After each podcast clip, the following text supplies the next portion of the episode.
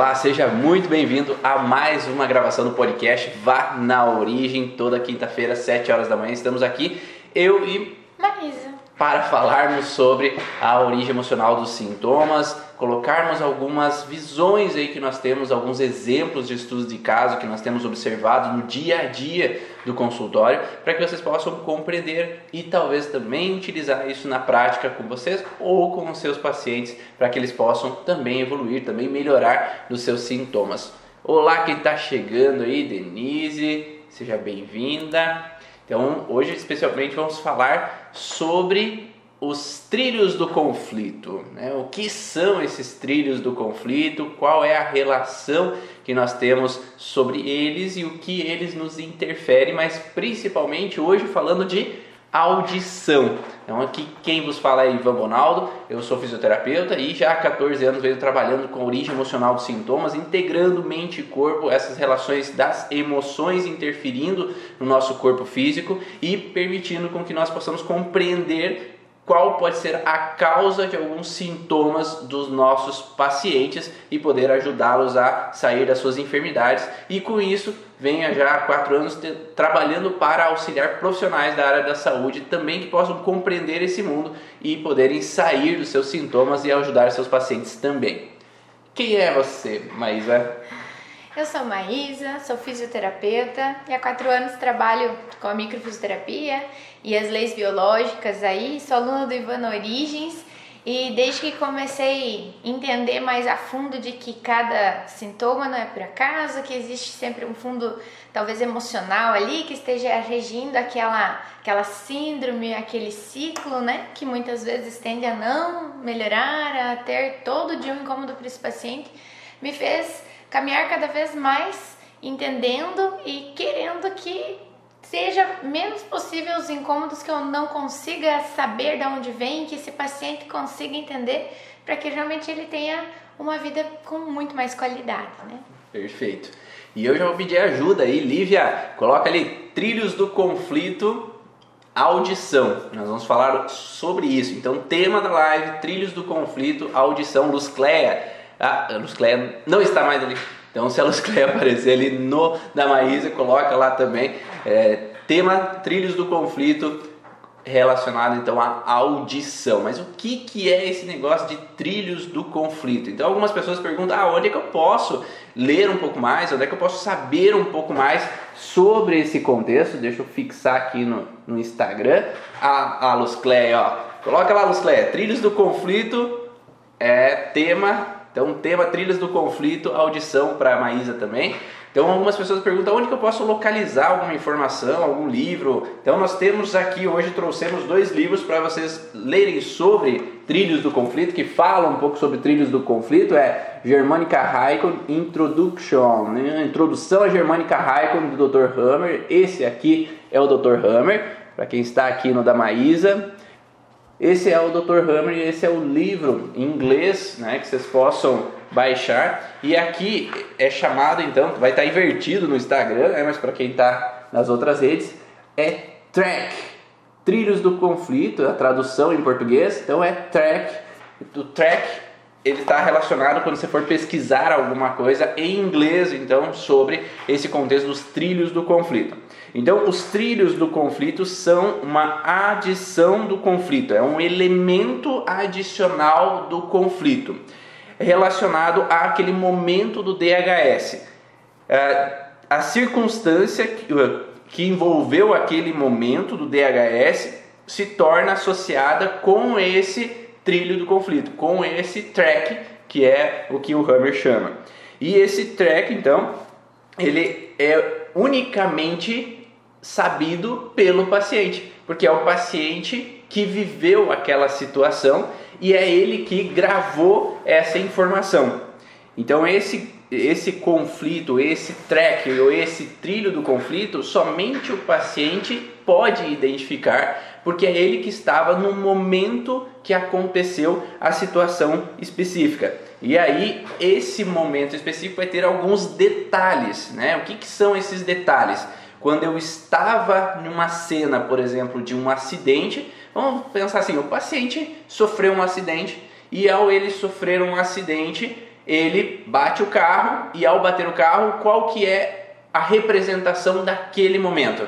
São às vezes o barulho da batida, a barulho dos, do, dos cacos de vidro, né? O vidro estão se espedaçando ali naquele momento, ou barulho de choro, barulho de grito que possa estar acontecendo naquele momento. Então tudo isso é um contexto auditivo, né? Então o que eu estou ouvindo no momento que eu passei por uma situação conflitiva. Tem alguns pacientes que falam que eu, eu não consigo tirar da minha cabeça o olhar do outra pessoa que estava no outro carro chegando contra o meu. Então é um trilho visual, então o que eu vi ali naquele momento que me lembra daquela cena.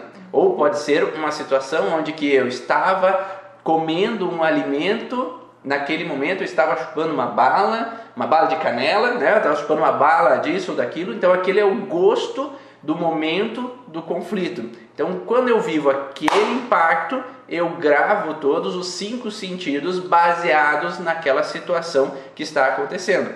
Aí depois, por exemplo, eu acordo em meio àquele incidente e eu vejo a minha esposa, o meu esposo ali ensanguentado e os bombeiros acudindo ele. Então aquele barulho da sirene também é um trilho do conflito. Uhum. A voz daquele bombeiro é um trilho do conflito, que é uma lembrança auditiva daquele momento que eu posso ter vivido um primeiro DHS com relação ao impacto e um segundo DHS a hora que eu vejo a outra pessoa com, e eu com medo que ela vai morrer. Então eu posso ter mais de um trauma ao, no mesmo processo, né? Então no mesmo momento de conflito, com minutos de diferenças, eu posso viver mais de um DHS. Então por isso que às vezes algumas pessoas que atendem, às vezes com algumas metodologias que buscam a memória do trauma, às vezes você vai ver várias memórias daquele processo.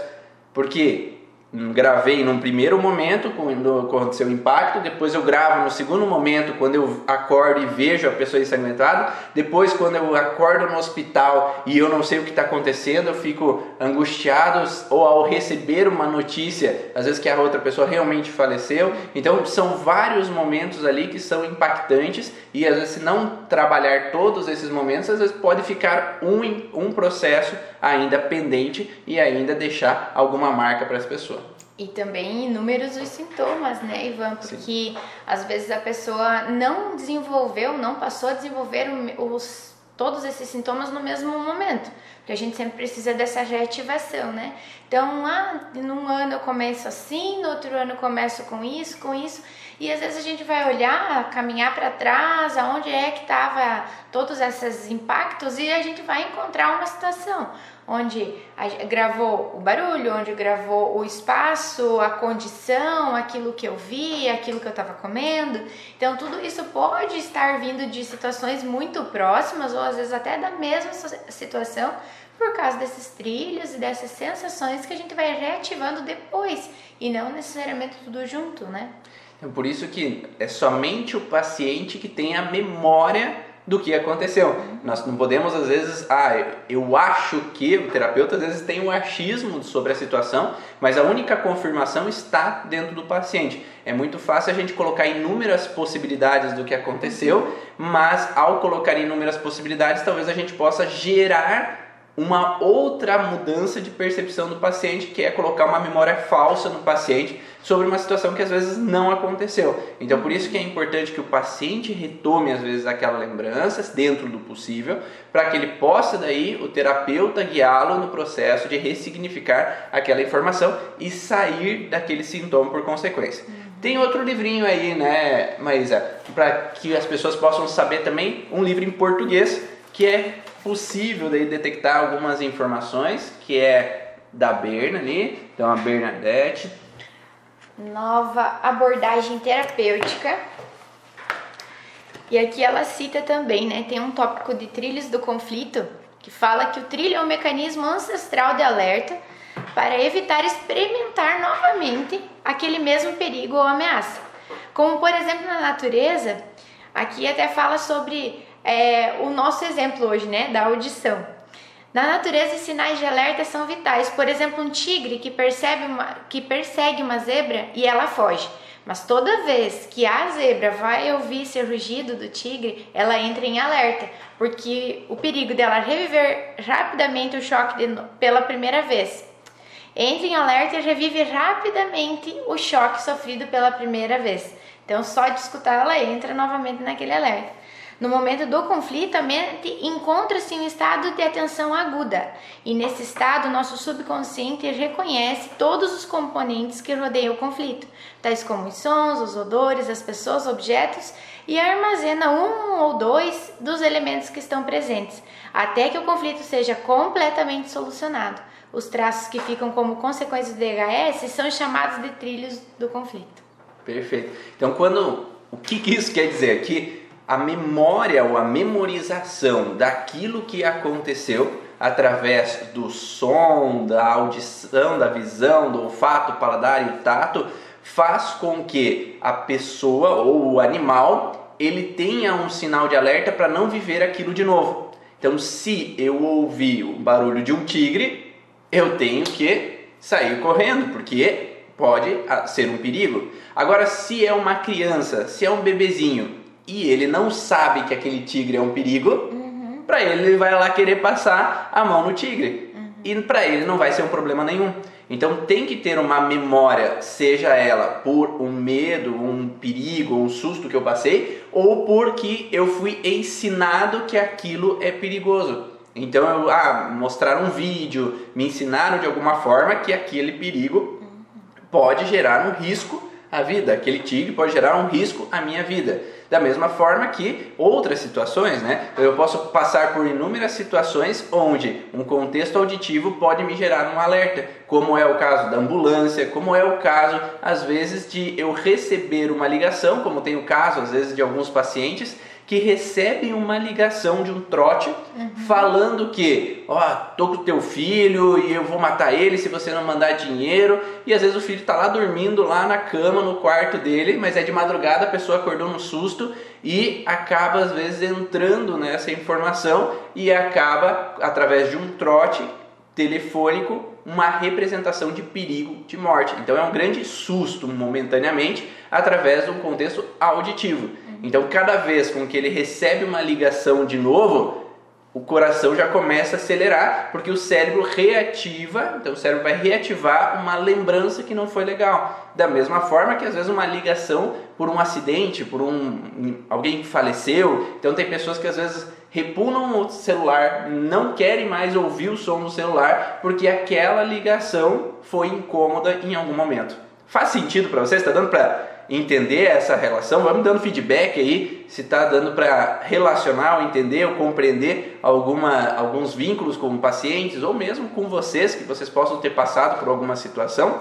E aproveita, se você está no Instagram, clica ali no aviãozinho para compartilhar para algumas pessoas que possam ser interessante compreenderem esse vínculo, essa representação, para que eles possam vincular o porquê que eles viveram uma situação sempre de alerta, algum barulho, sempre vivem essa relação de preocupação, ou para outros terapeutas que podem auxiliar os seus pacientes a entenderem essa informação e sair do seu processo.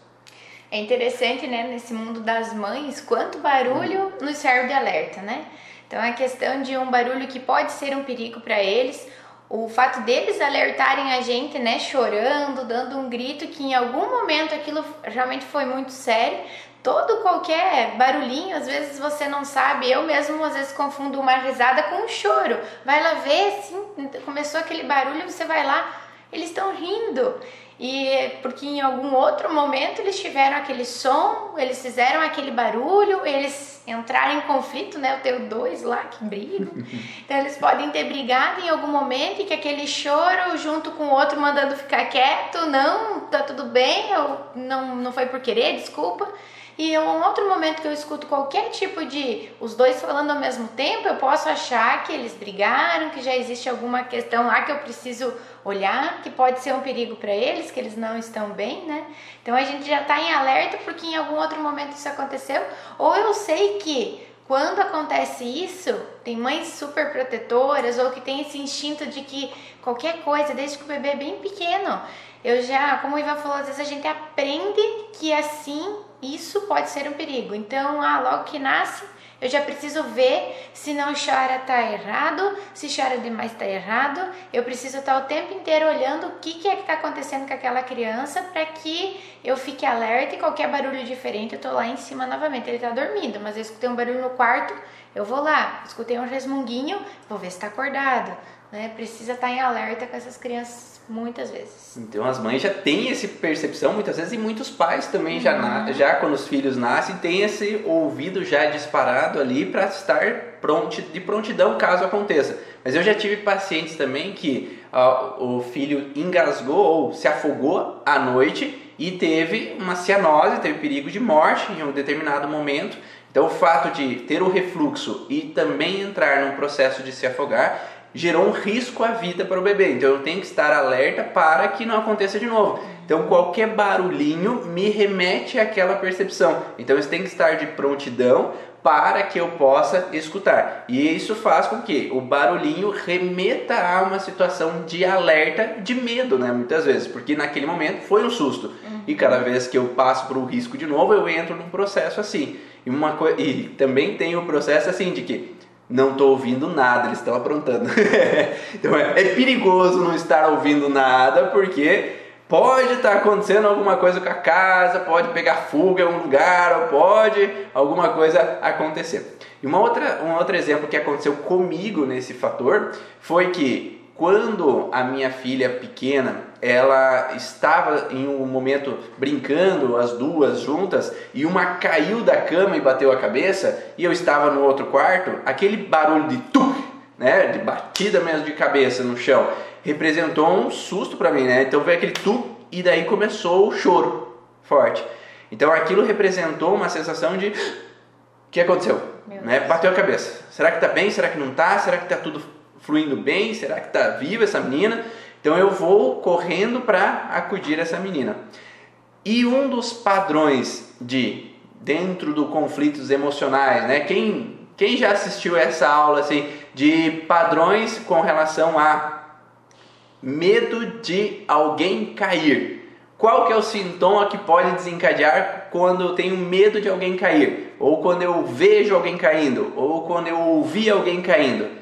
Conta aí, quem sabe qual que é o sintoma que possa ser desencadeado que eu tive ali naquele momento com o fator de ver, ouvir ela caindo. Claro que ela caiu ali naquele momento, bateu a cabeça. Agora, todo momento que ela dava de, é, de calcanhar na parede, que fazia o mesmo barulho, cada vez que dava uma pesada no chão, que fazia o mesmo barulho, que não tinha nada a ver com bater a cabeça no chão, como foi na situação anterior, eu ligava o alerta imaginando como se tivesse acontecido de novo. Então meu cérebro gravou e eu posso relembrar de forma consciente, né? Bah, esse barulho me lembra aquilo que já aconteceu. Uhum. Ou de forma inconsciente, porque aquele barulho pode voltar à lembrança no inconsciente, não necessariamente no consciente. E aí traz a sensação que a Lívia colocou ali de tontura. Então, para mim, cada vez que eu ouvi aquele pá, aquela batida, eu entrava numa tontura. Por mais que de começo eu não lembrava que aquela batida tinha sido aquela queda que ela teve. Depois que eu comecei a relacionar os fatos de que ouvir aquele barulho da batida no chão me relembrava a queda dela e por isso ativava então um contexto do ouvido para mim e eu, e eu ficava tonto logo depois de cada barulho de tuc que acontecia, por mais que não fosse o mesmo barulho. A Luz Cleia ali fala né, que ela já viu crianças que acordam à noite chorando após ter recebido cirurgia no primeiro ano de vida.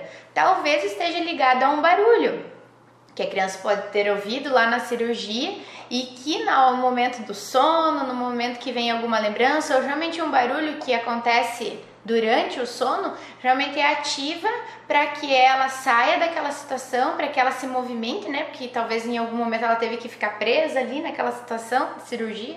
E eu acordo já ativando. Pode ser um conflito também auditivo. Uhum. Então esse contexto onde que o contexto auditivo representa um trilho do conflito, ele pode desencadear vários tipos de sintomas que vai depender da percepção do paciente perante a situação. Uhum. Para mim, naquele momento do meu, da minha filha, quando ela bateu a cabeça, eu tive uma sensação de que ela caiu e isso podia ter gerado um risco para ela.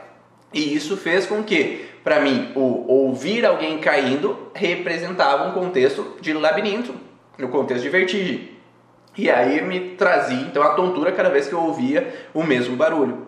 Agora eu posso ter um outro som que me dispara, às vezes, uma, uma palpitação, né? que às vezes ou, recebeu a ligação de novo, né? que é aquela ligação que eu tive que minha mãe faleceu. Então eu recebi aquela notícia e foi um impacto, então eu perdi aquela pessoa que era tudo para mim.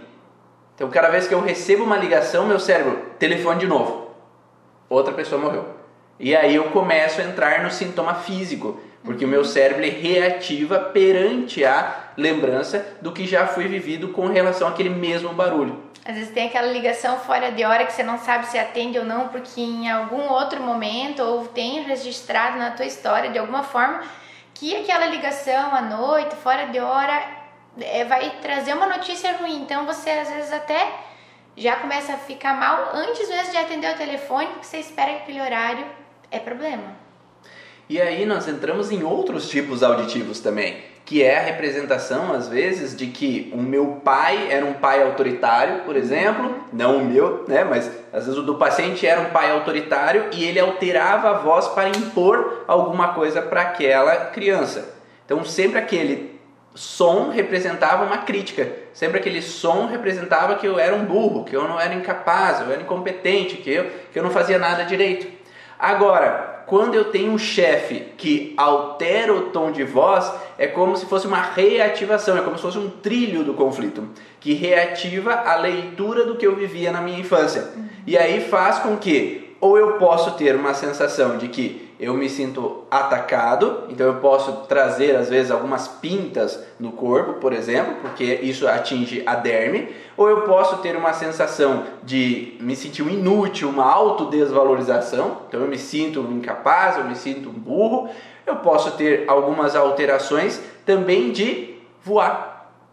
Né? Não porque, escutar. Não escutar. Então eu dissocio, eu saio de mim porque aquela tipo de ação me faz com que eu voe, porque aquele ambiente me é um ambiente de perigo. E isso nós chamamos de constelação planante, que é o paciente sai de si, entra no mundo da lua para deixar de ficar ouvindo. E isso acontece frequente às vezes com professoras no colégio, né? As professoras começam a alterar a voz, as crianças começam a ficar no mundo da lua, então eles perdem a concentração. Eu faz tempo que eu não conto essa história, mas antigamente é, eu falava bastante em alguns vídeos que quando eu ia para psicóloga, né, que é a Júlia Espanholi, que está dentro do curso de vai fazer alguns vídeos sobre a parte da psiquiatria também, ela, eu ia até ela para ela trabalhar comigo e o contexto eu não entendi exatamente o porquê, porque já há 6, 7, 8 anos atrás eu, eu estudava essa junção, mas uh, é difícil a gente olhar para nós mesmos. Por isso que eu falo assim, quando uma pessoa, ah, eu já estudei um monte de coisa, eu já li um monte de livro, mas eu não consigo trabalhar os meus conflitos.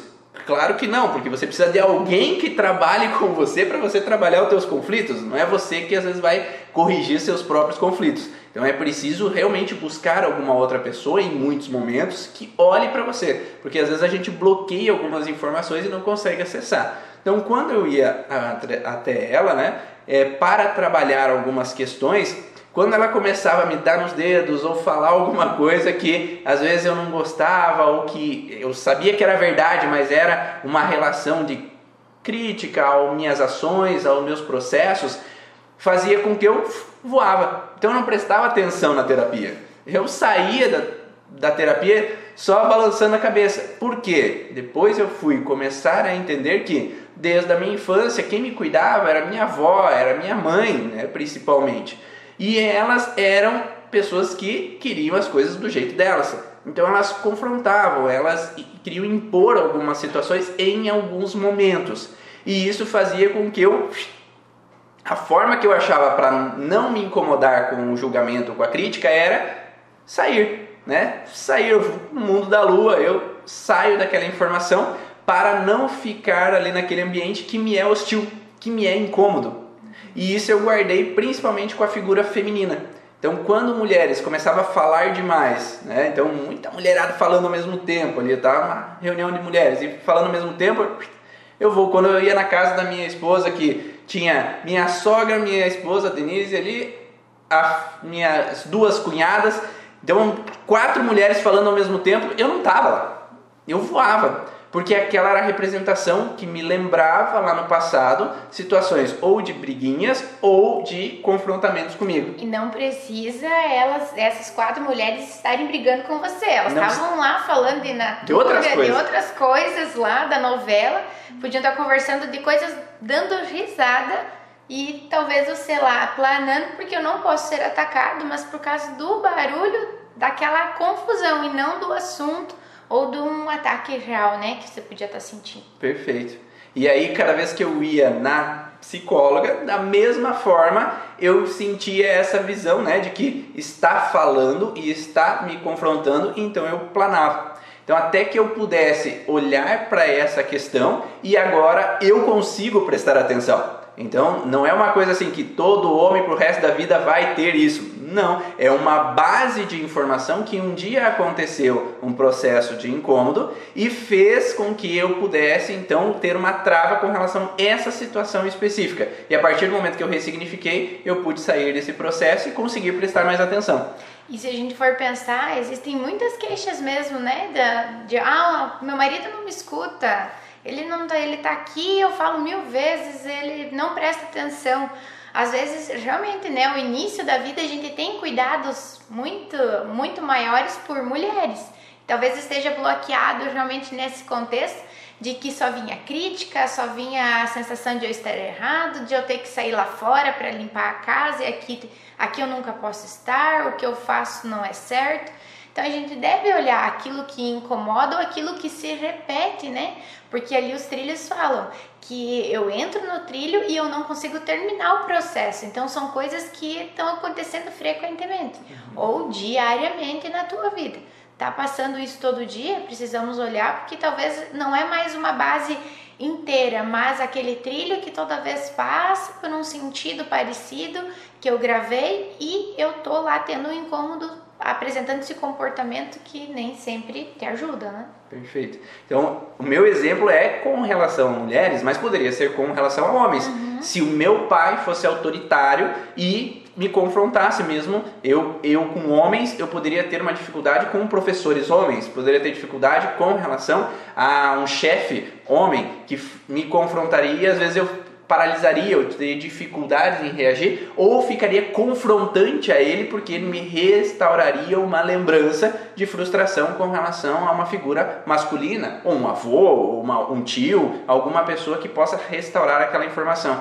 E da mesma forma, uma mulher pode ter um contexto com mulheres se às vezes vive com a avó ou com a mãe, e a mãe poderia ser confrontadora, ou brigas entre mãe e avó, e, ela, e essa criança vê aquelas situações e às vezes se incomoda com picuinhas faladas, né, com uhum. discussõezinhas que entra num padrão de conflito. Ou com relação até mesmo de que, por exemplo, eu sou uma irmã mais velha, um irmão mais velho, e os meus irmãos ao ser eles pequenos, ao eles ficarem gritando, gritando, gritando, isso gera uma situação que a minha mãe ela fica mal ou a minha mãe fica brava e briga com meu pai. Então eu crio uma sensação que essas picuinhas de crianças fazem com que eu gere um problema, ou que gere um problema ao meu redor. E isso pode fazer com que essa mulher ou esse homem com irmãos pequenos, cada vez com que vá ter filhos, se os filhos fazem muito barulho, eu me irrito. Uhum. Né? Porque ou eu me irrito e brigo com eles por qualquer. E às vezes eles estão só gritando de felicidade. Uhum.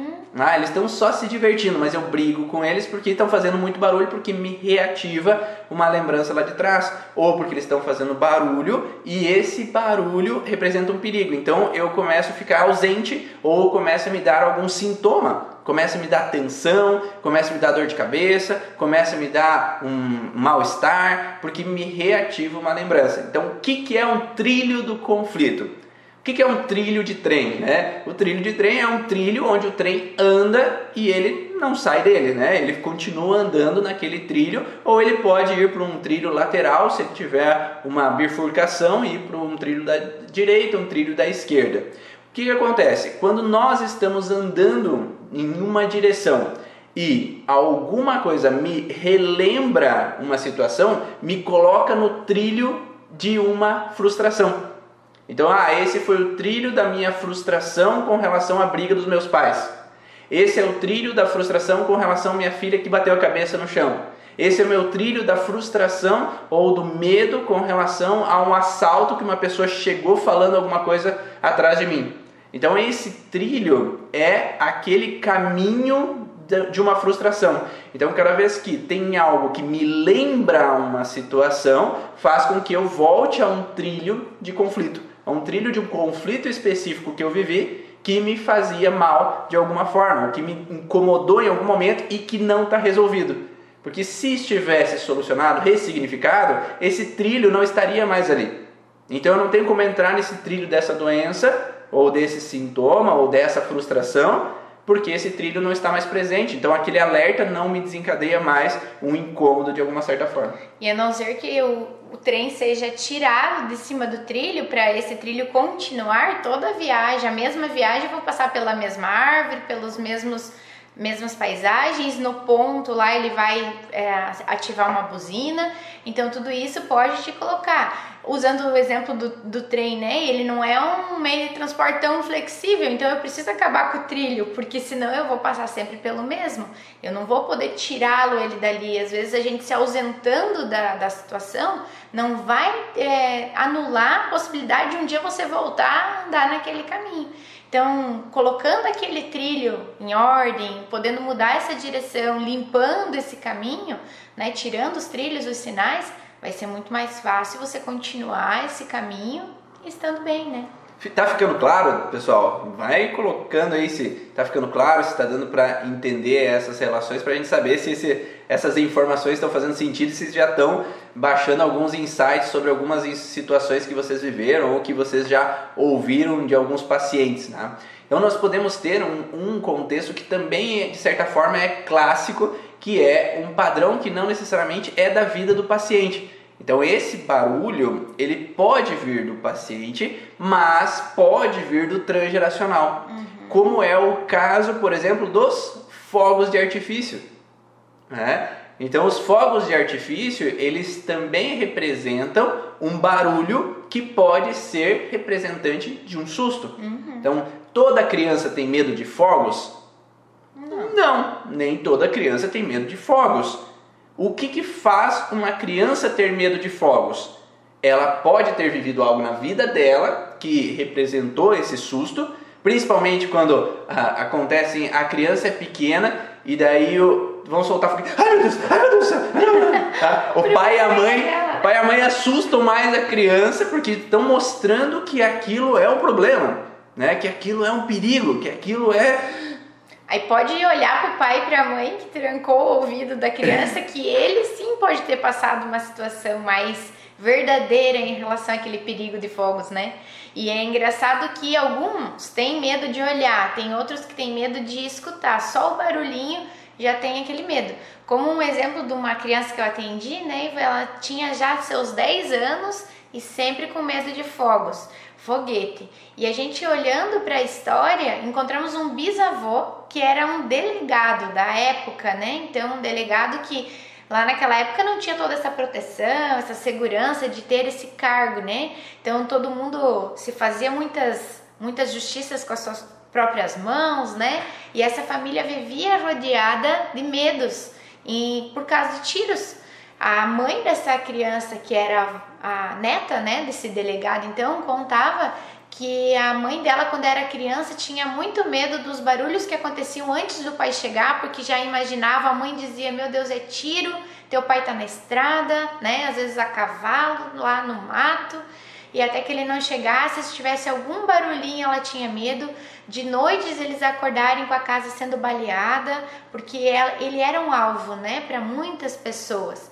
E ele também atirava bastante, porque ele tinha arma e ele precisava estar defendendo todo mundo. Então, às vezes, em situações da sociedade, aquele pai, né, armado, precisava atirar. Então, quem realmente viveu esses medos e contava muito para a família foi a avó dessa dessa menina, né, que tinha um pai que realmente vivia um, um, problema assim. E a menina, desde o primeiro momento em que ela era bebê lá, que ela nasceu bem próxima ali às festas de Natal e Ano Novo, Sim. já ela chorava muito por causa dos barulhos dos fogos. Ela nem via, não sabe de onde é que vem. E ela chorava muito até hoje, com 10 anos de idade. E vocês viram que às vezes não precisa ser o mesmo barulho, mas um barulho similar àquilo que aconteceu. Então, o barulho de um foguete pode representar um barulho como de um tiro. Uhum. E aí reativar esse processo de vivências para uma criança, por exemplo, ou mesmo para um animal né, trazer uma reativação no processo ou transgeracional ou da vivência desse animal. Uhum. E aí, quando nós falamos no contexto relacionado à criança, é, eu tive várias crianças que vieram uma temporada de uma cidade vizinha nossa, aqui, Maísa, que eles vieram sempre com essa representação de que foguetes, porque campanha política, ou porque ano novo, e esses foguetes lembravam para elas algo no inconsciente que representava um perigo. Né? E esse perigo era realmente esse contexto de tiros. Por quê? Nessa cidade próxima a nós aqui aconteceu ah, em 1957 aproximadamente a revolta dos poceiros. Então, a famosa revolta dos poceiros aqui no sudoeste do Paraná, onde houve então uma revolta onde algumas pessoas se revoltaram contra algumas pessoas que estavam invadindo as terras, né? e isso fez com que desencadeasse uma pequena guerra onde havia tiros, onde havia perigos de vida, onde vieram muitas pessoas a morrerem por causa dessa disputa de essa é minha terra e não, não quero que você tome a terra de mim. E aí houveram confrontos, pessoas que se escondiam, pessoas que, que fugiam né, para se manter vivas. E isso fez com que esse barulho também poderia estar gravado, ter, ter sido gravado ali para aquelas pessoas, com uma representação de ameaça. Então, os descendentes dessas pessoas traziam esse senso de barulho como uma representação de perigo de vida, e aí gera um pânico. É, e lembrando aqui agora de pânico de novo, pensei no barulhinho do dentista, né, Ivan? Tem muitas pessoas, adultos, que já se sentem muito mal na recepção por escutar que tem alguém lá dentro passando por um procedimento com aquele barulhinho, né, do A dentista. pessoa gritando lá dentro, né? brincando. Já imagina que pode estar tá acontecendo isso, né? E as crianças que têm um pouco menos de controle, né, sobre esses teus sintomas, às vezes estão lá fora esperneando, batendo, gritando, chorando, jogando as coisas. E às vezes nem fala que é o medo do dentista, mas aquele barulho coloca ela numa situação que talvez em algum outro momento, ah, lá com seis meizinhos, vamos ver os dentinhos dessa criança, todo mundo segura ela lá e vamos ver, abre a boca. Quando vê, tem cinco pessoas, porque tem que segurar, né, para não machucar a boquinha do bebê, mas talvez ele não estava preparado e lá precisou um, uma limpezinha, lá precisou um barulhinho. E aquilo pode trazer para ela esse trilho do barulho lá na recepção de eu me mexer, porque agora ninguém me pega, né? Ninguém me segura lá dentro. Perfeito. Então a gente pode olhar para isso também. Quem aqui não fica tenso ali na hora, ali quando tá no dentista, enquanto tem aquele barulhinho ali, né? Eu me arrepio inteirinho. Será que não tem como desenvolver o aparelho sem o barulho, né? Fica uma dica aí para as pessoas que fazem isso. A Cris fala, eu, eu, arrepio toda e fico com frio por lembrar da minha irmã gritar. Olha lá. Então, nesse sentido do dentista em si, é, muitas vezes acontecia lá na infância, às vezes, ah, tem uma cárie, tem um, dois, três, quatro, cinco anos de idade, e aquela criança às vezes não entende direito para que, que serve aquilo, para que, que serve um dentista. Então, às vezes acaba sendo segurada. Por uhum. isso, esse contexto ser segurada, contida de alguma forma, representa essa sensação nossa de ficar tenso naquele momento, porque hoje, conscientemente, eu sei que eu não preciso correr dali. Uhum. Conscientemente, eu sei que eu não preciso fugir daquele lugar. Mas lá no meu inconsciente, ele relembra, aquele barulho relembra uma situação onde foi vivido uma situação perigosa, ou de tensão, ou de medo, ou de interpretação errada sobre aquela situação. E aí faz com que às vezes aquele som represente mesmo um contexto de perigo. Ivan, eu, eu sofro de um, de um conflito também, pela ausência de um barulho. Quando eu posso pensar que eu preciso levantar num momento em que eu não acordaria sem despertador. Eu fico alerta, uma noite difícil, ou eu acordo muito antes. E eu lembro no período da minha faculdade, com certeza não foi a primeira vez que aconteceu, porque lá eu já pedia para minhas colegas que levantavam antes, eu sempre era a última que levantava. Elas tinham mais rituais lá para fazer antes de ir para a faculdade. E eu dizia, por favor, se eu não levantar até tal hora, não acordar, vocês vão lá, abrir a porta do meu quarto, me chame. Eu tinha um medo sempre de perder a hora. E na faculdade, no início acontecia, porque a gente às vezes não tinha muita intimidade com alguém que chamasse. Eu, no, no, no início, eu não tinha celular também.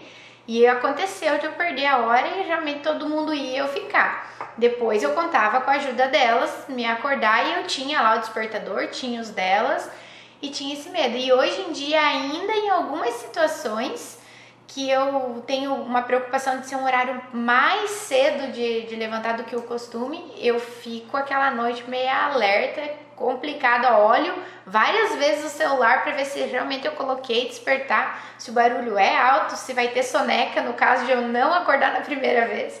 Então isso também é uma ausência de barulho que gera um alerta, né? Se não tocar, tô perdida.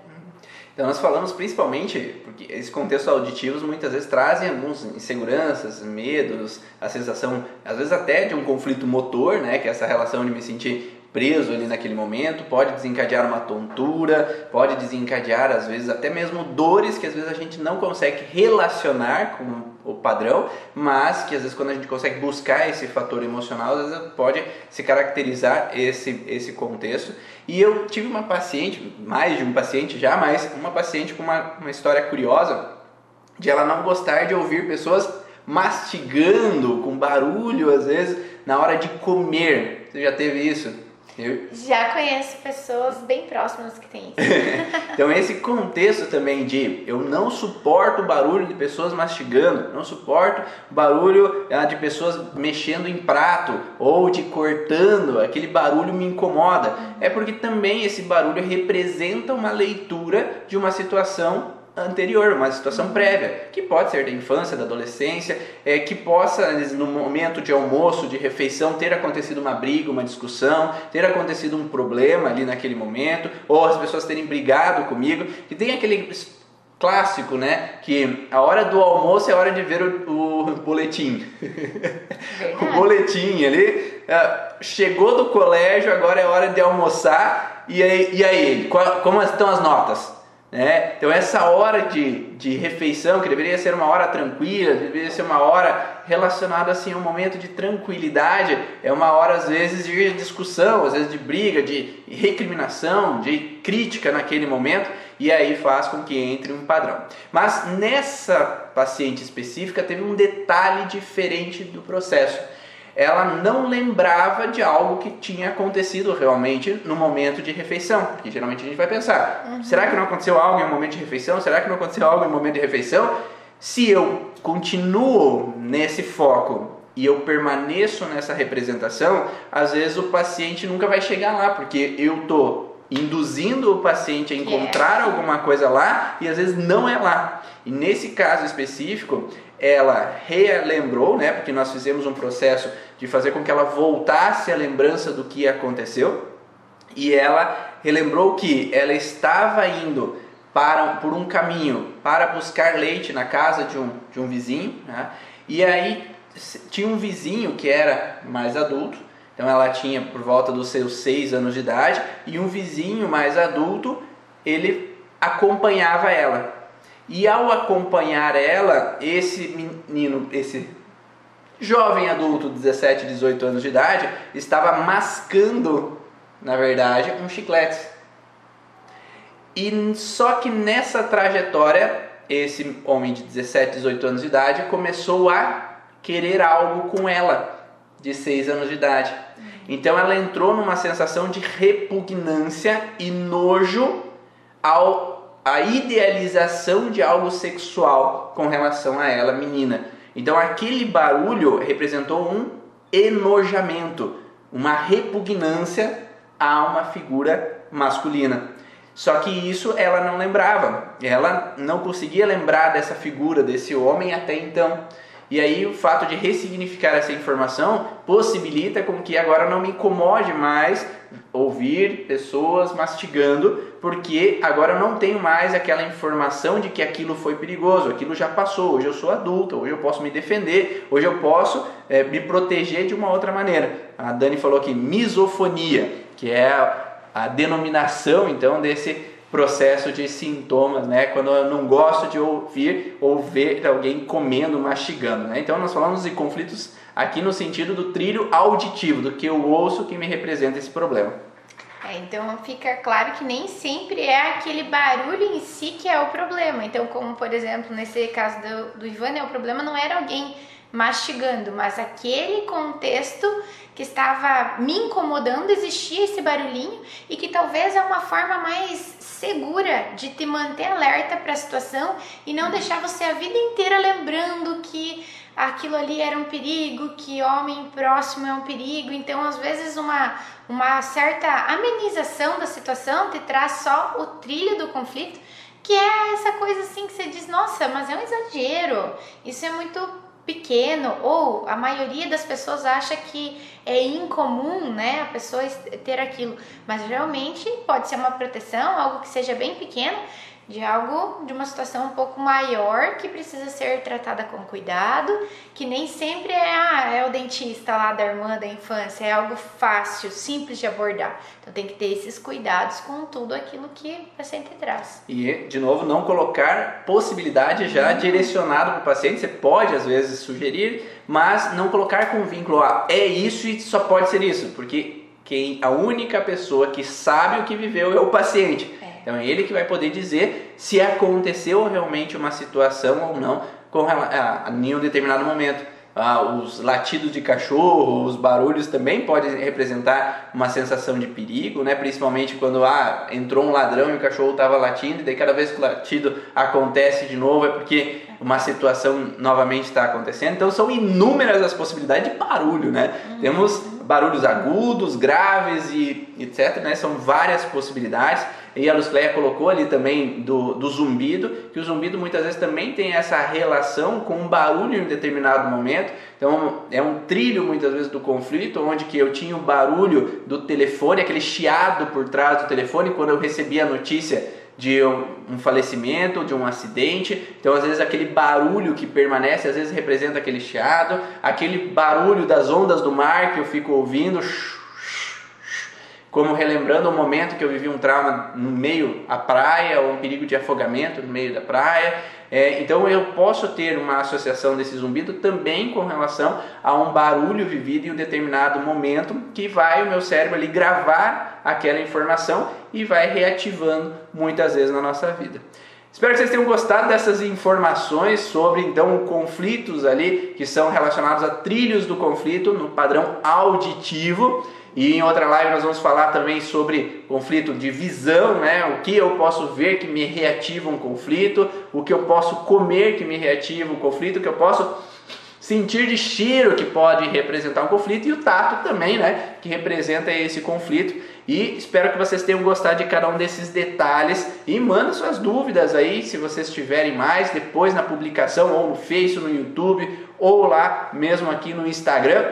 E esse foi a gravação do podcast Vá na Origem. E esse podcast Vá na Origem, ele vai lá para o Spotify posteriormente. Então, se você tem Spotify, vai lá, baixa os áudios das outras lives que nós fizemos. Já tem sim é, áudio sobre TDAH, tem vídeo no YouTube sobre TDAH. Então, busca lá no podcast que vocês vão entender um pouquinho mais sobre essas informações, compreender outros contextos, outros conteúdos também. E quinta-feira que vem tem outra live sobre trilho de conflito. Nós vamos trazer algumas surpresas para vocês aqui.